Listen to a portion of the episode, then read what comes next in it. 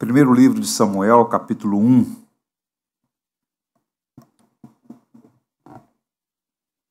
Diz assim então a viva e eficaz palavra de Deus. Houve um homem de Ramataim Zofim, da região montanhosa de Efraim, cujo nome era Eucana, filho de Jeroão, filho de Eliú, filho de Tou, filho de Zufi, Efraimita. Tinha ele duas mulheres, uma se chamava Ana e a outra Penina. Penina tinha filhos, Ana, porém, não os tinha. Este homem subia da sua cidade de ano em ano a adorar e a sacrificar ao Senhor dos exércitos em Siló. Estavam ali os dois filhos de Eli, Ofne e Finéias, como sacerdotes do Senhor. No dia em que Eucana oferecia o seu sacrifício, dava-lhe porções desse a Penina, sua mulher, e a todos os seus filhos e filhas. A Ana, porém, dava porção dupla, porque ele a amava, ainda mesmo que o Senhor houvesse deixado estéril. A sua rival provocava excessivamente para a irritar, porquanto o Senhor lhe havia cerrado a madre. E assim o fazia de ano em ano. E todas as vezes que Ana subia à casa do Senhor, a outra a irritava, pelo que chorava e não comia. Então Eucana, seu marido, lhe disse: Ana, por que choras? E por que não comes? E porque estás de coração triste? Não te sou eu melhor que dez filhos?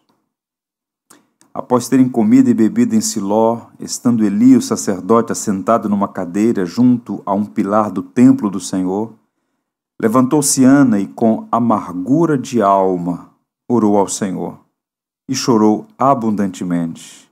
E fez um voto, dizendo: Senhor dos exércitos, se benignamente atentares para a aflição da tua serva, e de mim te lembrares, e da tua serva te não esqueceres, e lhe deres um filho varão, ao Senhor o darei por todos os dias da sua vida, e sobre a sua cabeça não passará navalha. Demorando-se ela no orar perante o Senhor, passou Eli a observar-lhe o movimento dos lábios. Porquanto Ana, só no coração falava. Seus lábios se moviam, porém não se lhe ouvia voz nenhuma. Por isso Eli a teve por embriagada. Ele disse: Até quando estarás tu embriagada? Aparta-te desse vinho. Porém Ana respondeu: Não, Senhor, não, Senhor meu. Eu sou mulher atribulada de espírito, não bebi nem vinho nem bebida forte, porém venho derramando a minha alma perante o Senhor. Não tenhas, pois, a tua serva por filha de Belial, porque pelo excesso da minha ansiedade e da minha aflição é que tenho falado até agora. Então Eli respondeu: Vai-te em paz, e o Deus de Israel te conceda a petição que lhe fizeste. E disse ela: Ache a tua serva mercê diante de ti. Assim a mulher se foi seu caminho e comeu, e o seu semblante já não era triste. Levantaram-se de madrugada e adoraram perante o Senhor, e voltaram, e chegaram à sua casa, a Ramá. Eucana coabitou com Ana, sua mulher, e lembrando-se dela o Senhor, ela concebeu. E passado devido tempo teve um filho, a quem chamou de Samuel, pois dizia: Do Senhor pedi. Subiu Eucana, seu marido, com toda a sua casa, a oferecer ao Senhor sacrifício anual e a cumprir o seu voto. Ana, porém, não subiu e disse a seu marido: Quando for o menino desmamado, levá-lo-ei para ser apresentado perante o Senhor e para lá ficar para sempre. Respondeu-lhe Eucana, seu marido: Faze o que melhor te agrade.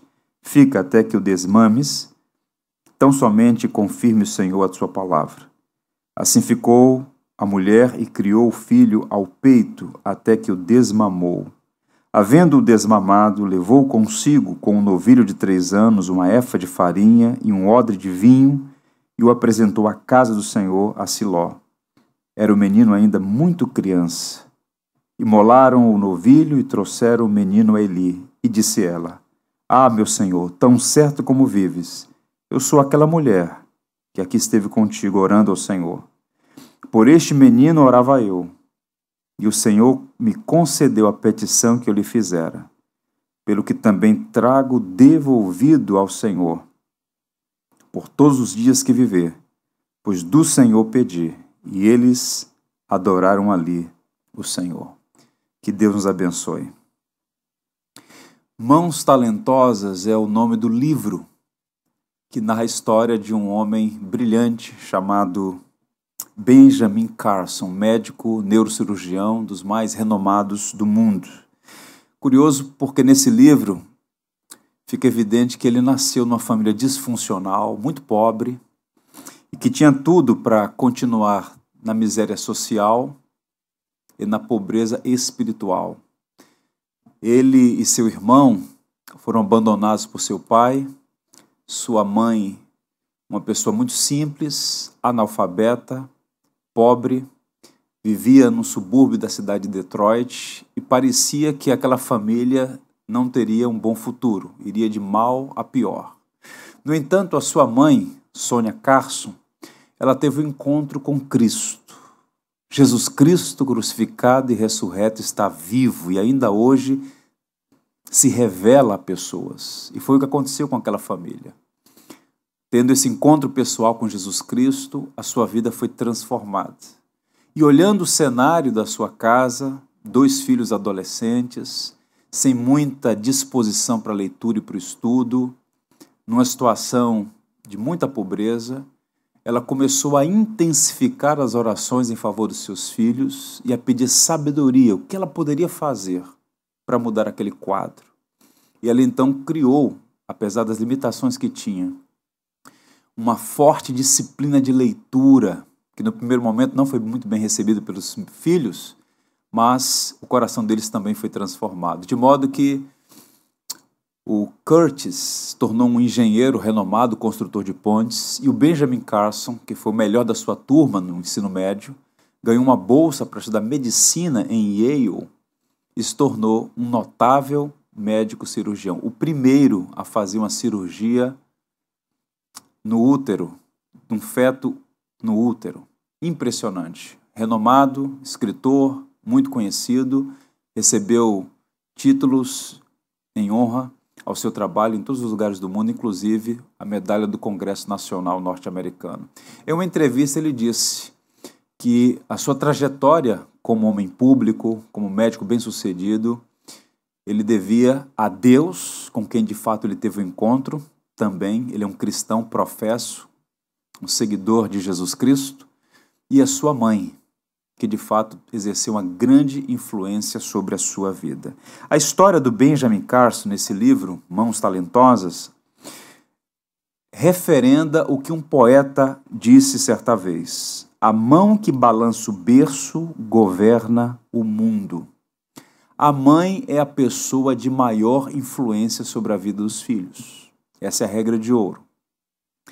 E mães piedosas, mães tementes a Deus, têm uma influência poderosa sobre a vida dos filhos. Elas formam o caráter da pessoa, elas são úteis na estruturação espiritual da igreja. Uma igreja não pode ser forte sem que haja mães fortes, piedosas, que têm uma fé firme no Evangelho e de fato abençoam toda a nação. O livro de 1 Samuel é importante porque ele começa com o drama de uma família.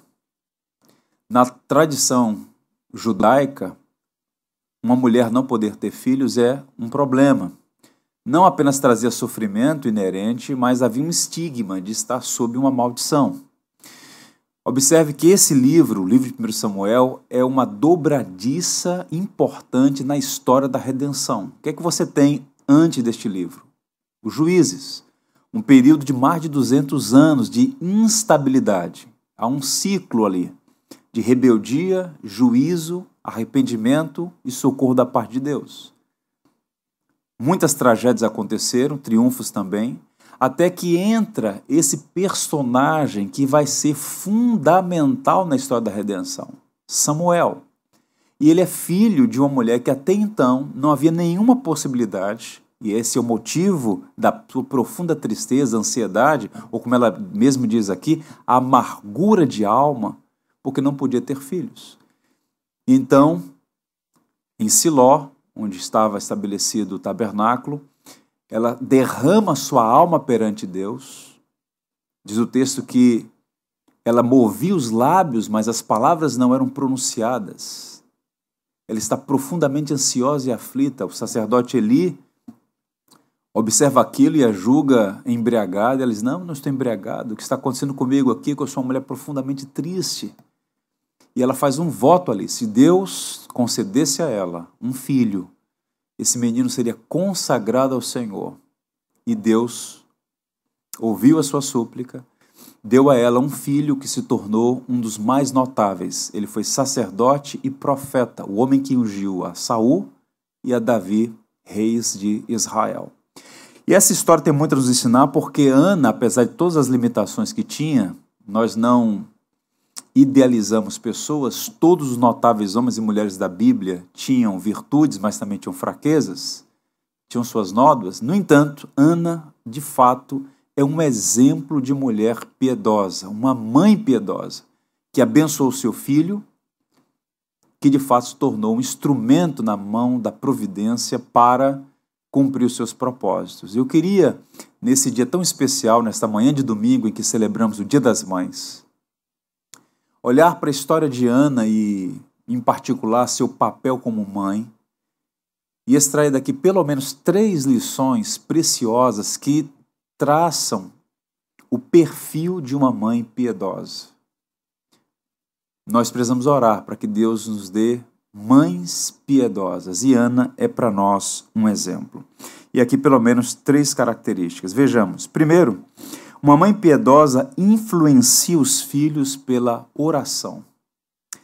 Ana era estéril, mas orava pelo filho antes dele nascer. O verso 27 é claro, quando diz assim: Por este menino orava eu, e o Senhor atendeu a minha petição que eu lhe tinha feito.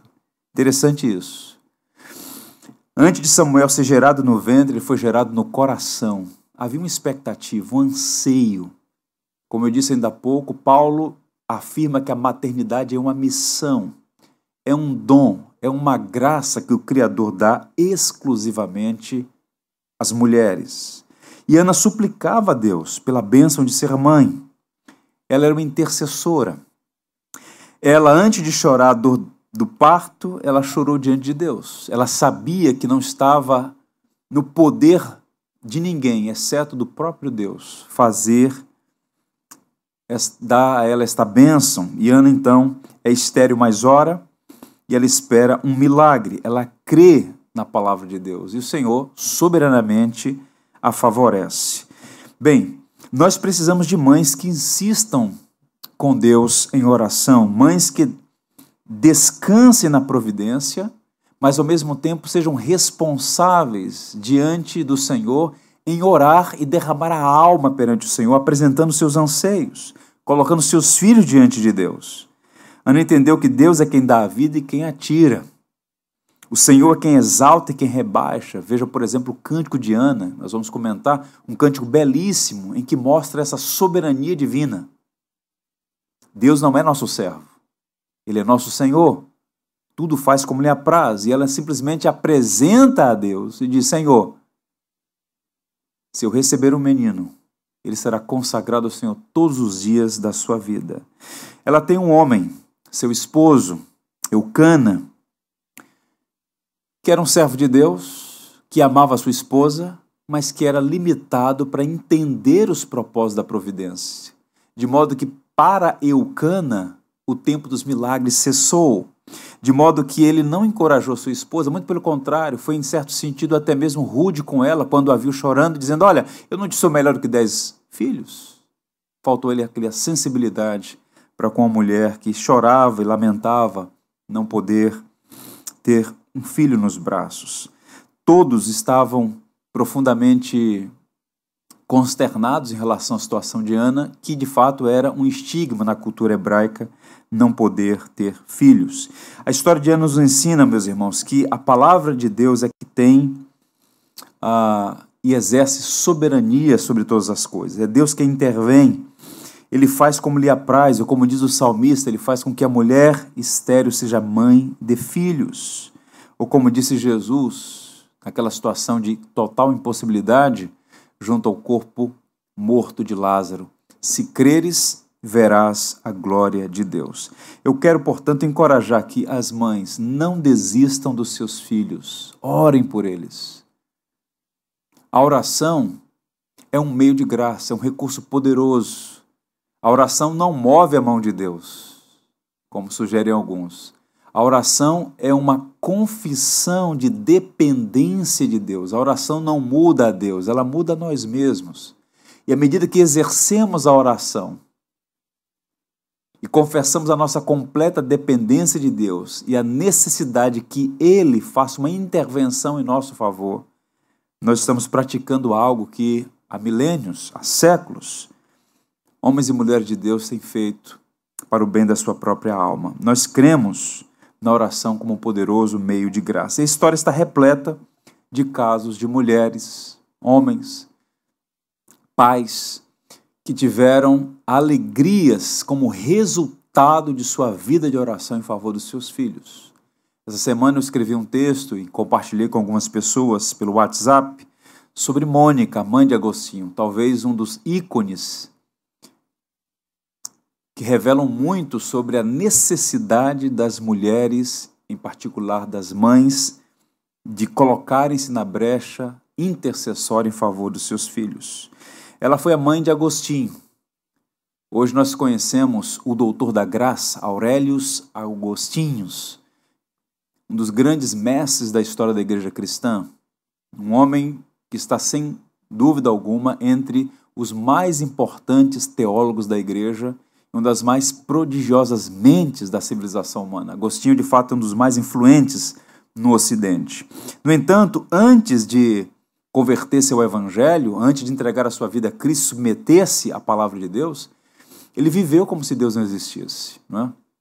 Criado no norte da África, ele nasceu em Tagaste, uma região onde fica hoje a Tunísia, num lar dividido, sua mãe cristã, seu pai pagão, Cedo saiu de casa, foi tentar a vida em Cartago, de lá foi para Roma, depois para Milão, enfim. Ele viveu uma vida do seu jeito, a seu modo, e reputava a fé cristã como algo ah, indigesto, como uma coisa que não era atraente à sua mente intelectual. E ele foi muito influenciado pelo maniqueísmo, uma seita filosófica que lhe perturbou durante muito tempo. Pois bem, e a sua mãe, orava por ele dia e noite, noite e dia, chegando a atravessar o Mediterrâneo e em busca do seu filho na Europa, especificamente na Itália.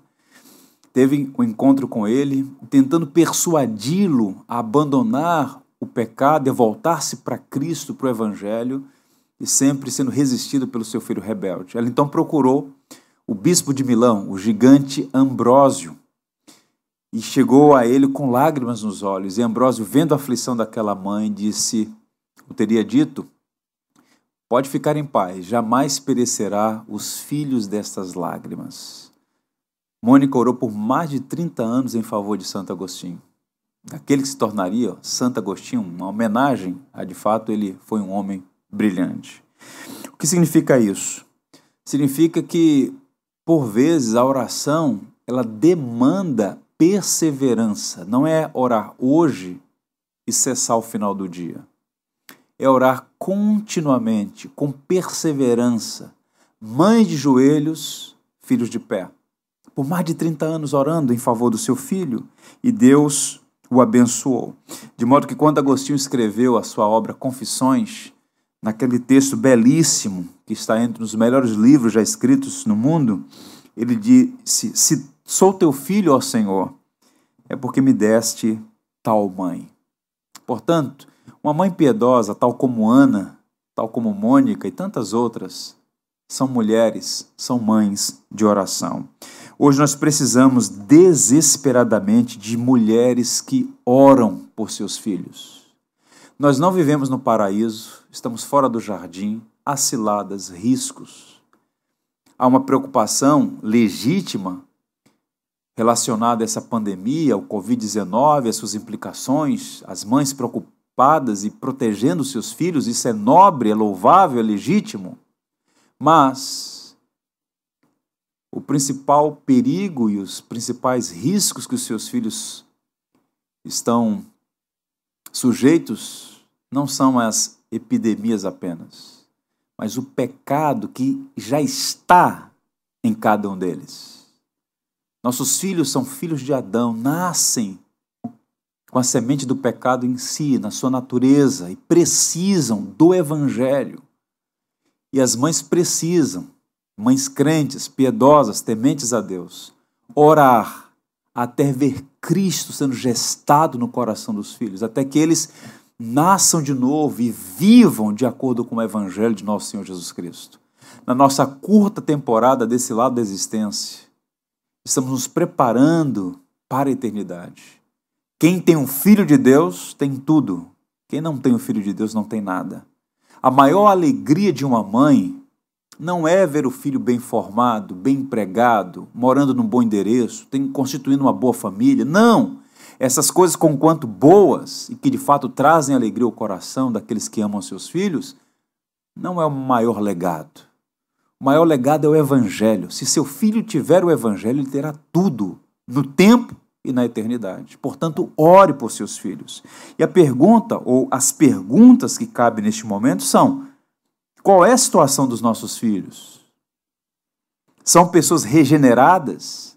Ouça, regeneradas.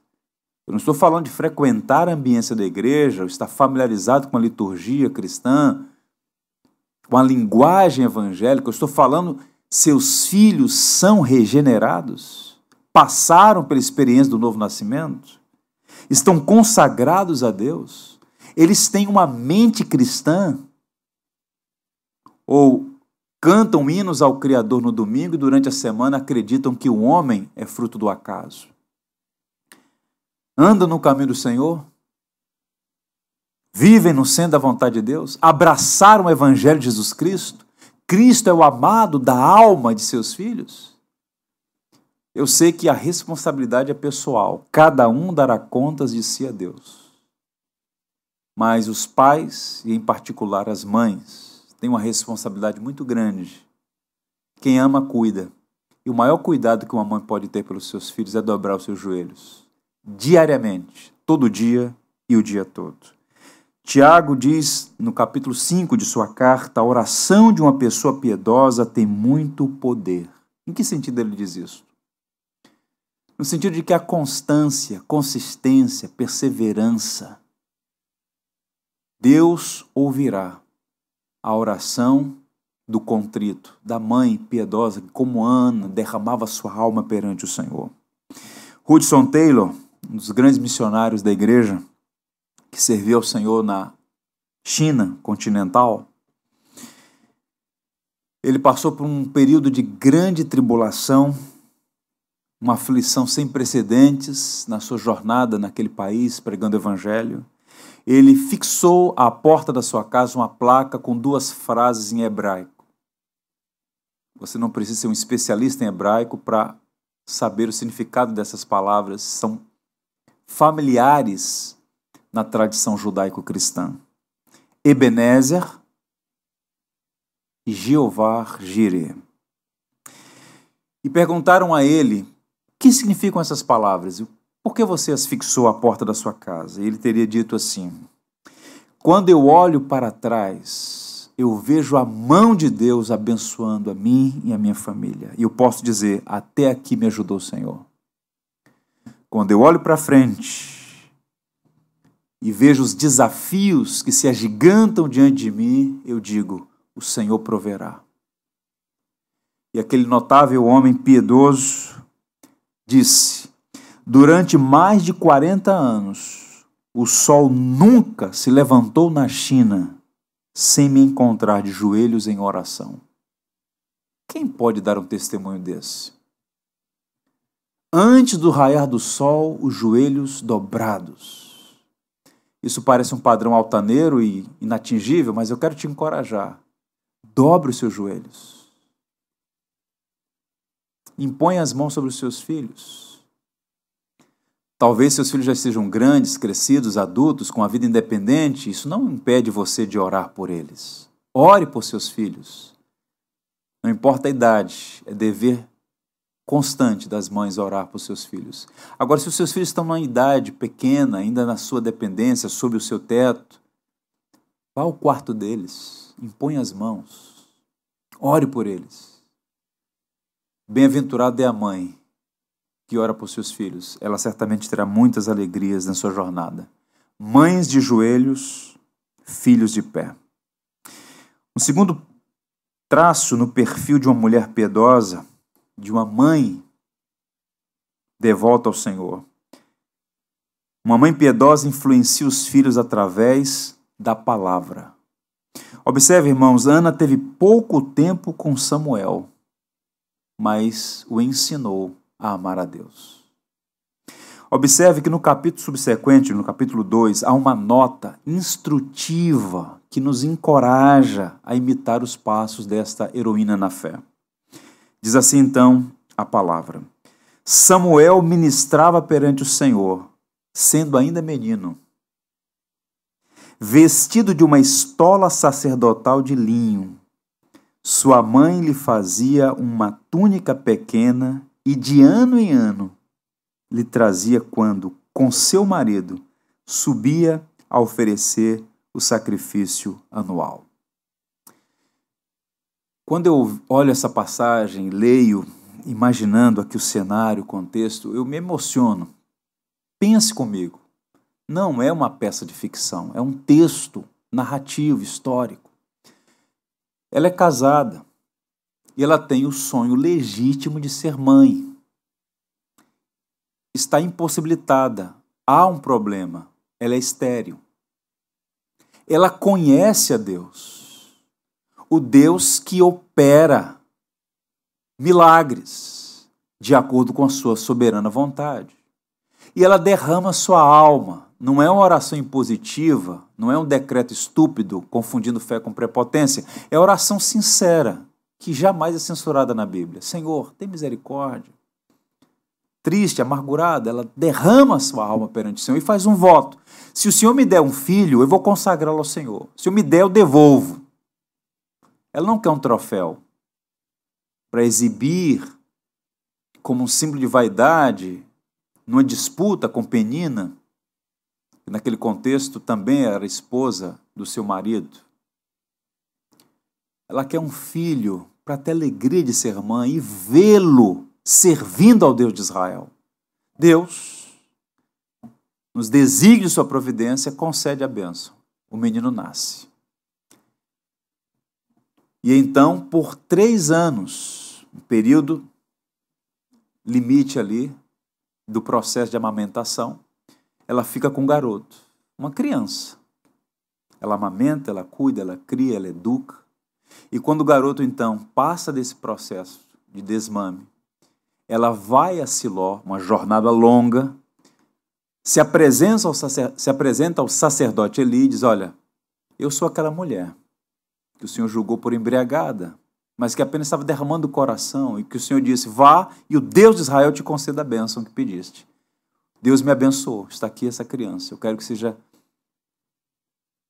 um servo do Senhor que ministre perante o altar do Senhor. E então Eli recebe a Samuel, que se torna o grande profeta e sacerdote, um personagem importante na história da redenção. Agora tente imaginar ela entrega o filho ao Senhor. Não deve ter sido fácil. Você faz uma viagem, entrega o seu filho, dá as costas e volta para casa. Sem o filho. Tente imaginar ela em casa. Olha, olha para os lados, a criança não está mais ali. Mas ela sabia, como o próprio nome sugere, do Senhor pedir: filhos não são nossos, elas pertencem ao autor da vida. Ela consagra a Deus. E o texto vai dizer que Deus lhe deu mais cinco: três meninos e duas meninas. E a maior de todas as alegrias, vê-los servindo ao Senhor, especialmente Samuel, um homem notável, servindo a Deus. Quando ela fez aquela túnica de linho, obedecendo a todos os requisitos do Pentateuco, ela uma vez por ano, o menino está em crescimento, não era uma túnica única. À medida que ele ia crescendo, ela ia fazendo uma túnica nova. E quando ela ia vestir aquele garoto, eu imagino que com lágrimas nos olhos, ela olhava nos olhos do seu filho e dizia: Sirva ao Senhor. Sirva ao Senhor com integridade, com alegria, com amor. Ela influenciou o pequeno Samuel através da palavra. Ela não tinha uma Bíblia como nós temos hoje, mas ela é herdeira de uma tradição. Seu marido é piedoso, vai ao templo, o tabernáculo em Siló uma vez por ano. Ela possivelmente tinha de memória porções do Antigo Testamento. Tanto é que o cântico de Ana está encharcado de Bíblia. Os biblicistas perguntam de onde vem essa linguagem bíblica? Vem das memórias, do ensino oral que recebiam as famílias em Israel. Portanto, Ana, ela é uma mulher que influenciou profundamente a sua família por meio da palavra. E essa atitude de Ana de devolver o seu filho ao Senhor, de ah, fazer uma túnica anualmente, vestir o seu filho, e de dedicá-lo e consagrá-lo ao Senhor, tudo isso apontava para o fato de que ela o influenciou por meio da palavra, verbalizada e pelo seu testemunho de vida, como nós vamos mostrar. Uma criança de 3 anos de idade não tem condições suficientes para assimilar conteúdos exaustivos de alta complexidade cognitiva, mas certamente Ana queria, desejou, na verdade, que as primeiras recordações da infância do pequeno Samuel fossem a palavra de Deus guardada no seu coração, na sua memória. Eu me recordo de uma situação em que uma amiga vai visitar uma mãe, uma jovem mãe, que está sentada numa poltrona com seu bebê no colo e em uma outra mão uma Bíblia aberta e ela lendo as escrituras para o bebê. E a amiga interpelou dizendo assim: Mas você não espera que a criança esteja entendendo, é um bebê. E a mãe teria dito: Eu sei que ele não entende, mas eu quero que as primeiras recordações que ele tenha da infância seja vendo e ouvindo a palavra de Deus. Influência através da palavra. Toda mãe é, por natureza, uma educadora. Resta saber se é boa ou ruim, mas é necessariamente uma educadora. A palavra da sabedoria e instrução na verdade devem estar nos lábios das mães. Tal como Eunice, a mãe de Timóteo, há uma nota interessantíssima, Paulo dizendo a Timóteo: desde a infância, vírgula, sabes as sagradas letras. Não é uma coisa interessante? Hoje nós estamos vivendo aí no advento dessas tecnologias todas, crescimento nas mais variadas áreas do saber. As crianças hoje têm um conhecimento impressionante e os pais fazem um esforço gigante, colossal, para dar boa educação aos filhos, né? ser fluente em mais de um idioma, dois, três idiomas, né, os melhores cursos, para que tenha melhor pontuação, as melhores universidades, uma boa colocação no mercado de trabalho, essas coisas todas, repito, são importantes, têm o seu valor. Mas seria interessante se as mães, se os pais também se esforçassem para tirar os filhos da ignorância espiritual. Eu não estou falando de memorizar histórias bíblicas apenas. Quem foi Sansão, Daniel, Davi, Elias. Começa por aí, com essas narrativas. Mas o ensino por trás das narrativas, porque toda a Bíblia, o coração da Bíblia é Cristo. E o primeiro educador dos filhos cristãos são os pais.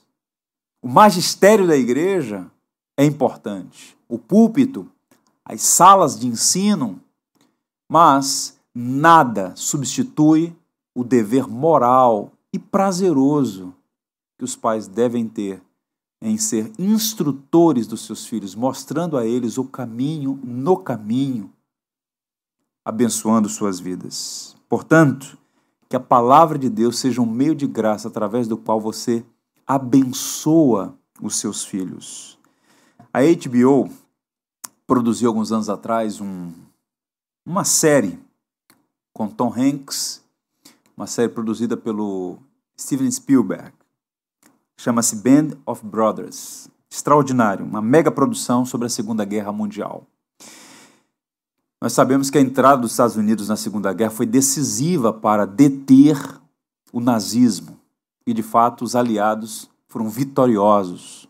A guerra terminou em 1945. Quem estava à frente daquele movimento, os aliados, foi um norte-americano chamado Dwight Eisenhower, comandante supremo das forças aliadas. Um gigante. Ele veio a ser presidente dos Estados Unidos por dois mandatos. Agora, o que poucas pessoas sabem é que ele era um piedoso cristão, criado na ambiência de um lar onde sua mãe, Ida Eisenhower, orava por ele e o instruiu no Evangelho. Ele recebeu forte influência da sua mãe. E prove a providência a soberania, os desígnios de Deus, colocá-lo num posto importantíssimo. E ele diz no seu diário, eu tive a oportunidade de ler esse documento, que naquele dia que foi considerado o dia mais importante daquele período da história, o dia D, o desembarque dos aliados nas praias da Normandia, na França, havia uma tensão. Onde deveriam desembarcar as tropas?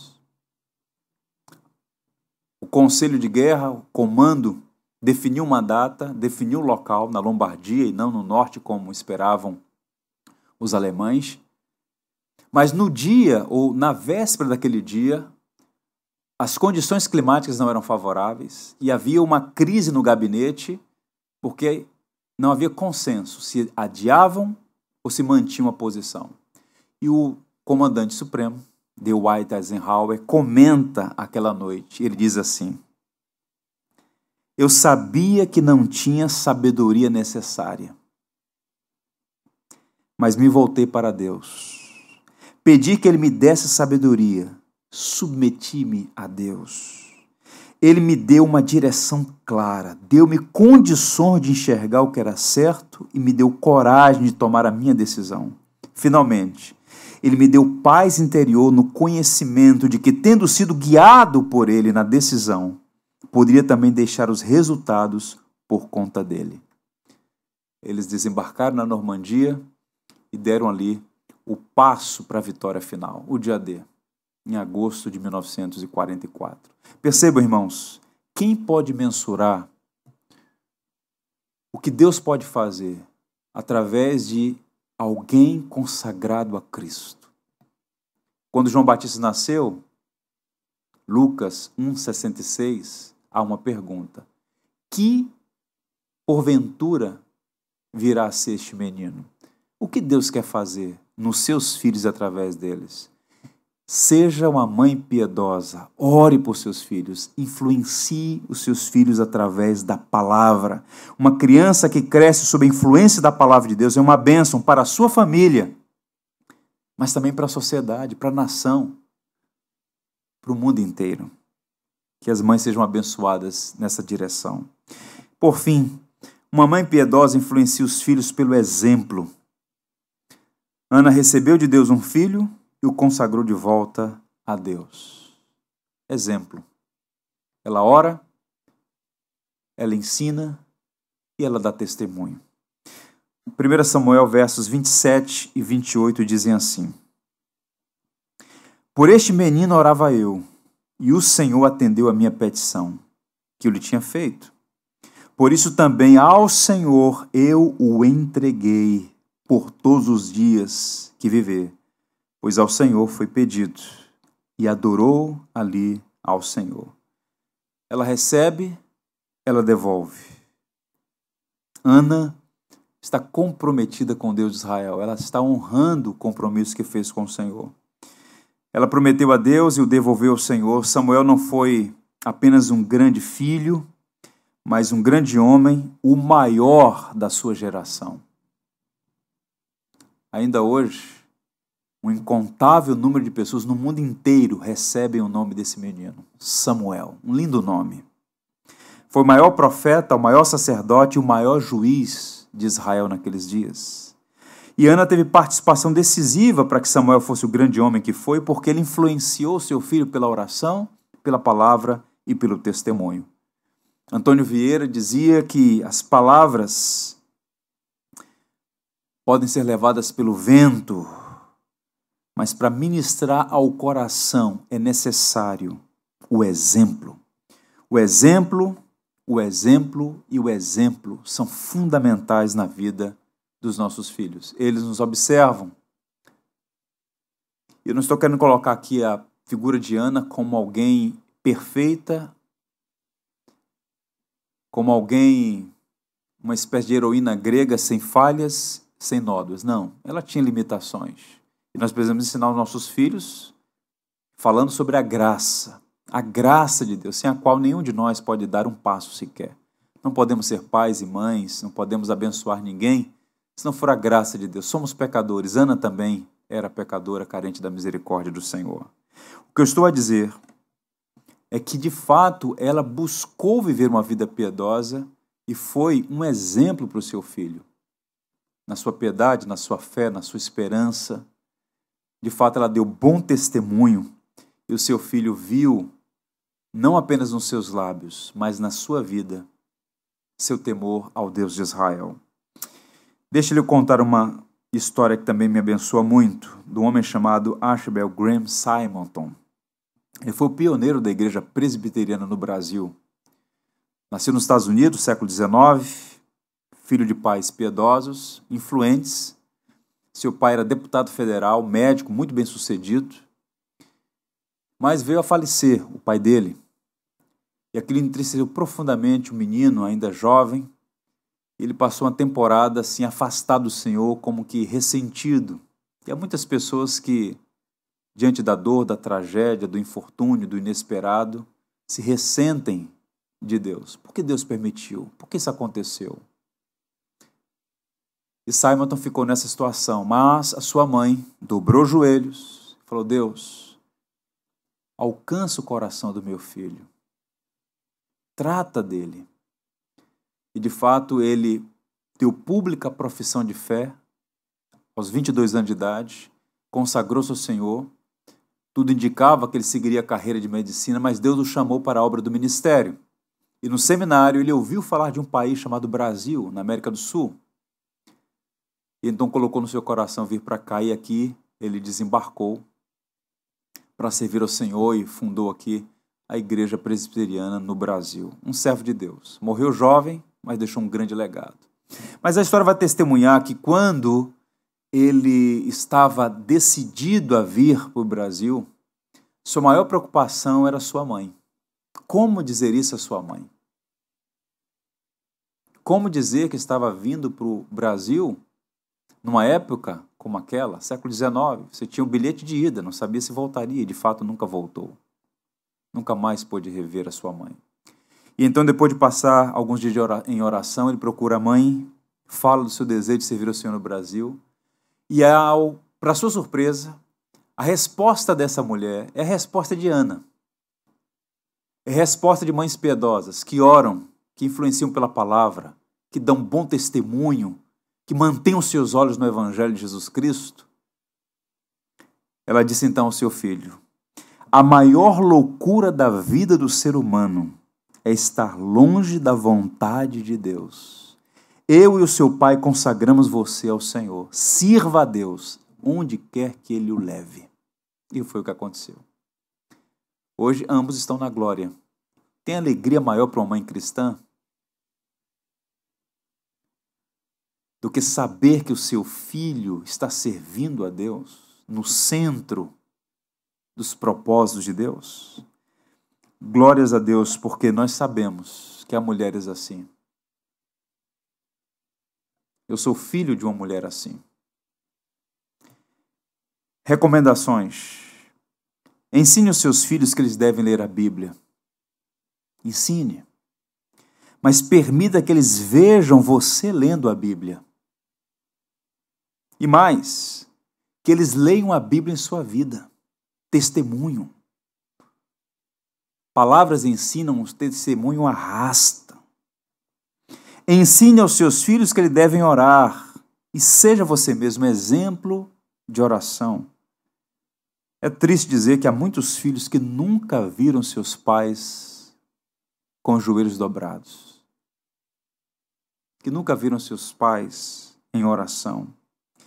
Com, essas, com estas exortações, eu não quero desencorajá-lo, colocar peso, angústia sobre o seu coração, mas apenas dizer o seguinte: há uma missão belíssima, há uma tarefa sublime.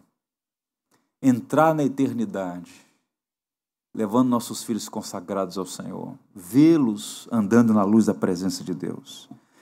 Warren Wisber, um grande pregador, ele faz um paralelo entre o espelho e o exemplo. Uma das melhores instruções que eu já li sobre exemplo, uma ilustração muito poderosa. Ele diz que há quatro marcas no espelho. Primeiro, o espelho é mudo. Ele não fala, demonstra, ele não grita aos ouvidos, ele apela aos olhos. O testemunho é um apelo aos olhos. Segundo, o espelho deve ser limpo. Um espelho sujo embaça a visão.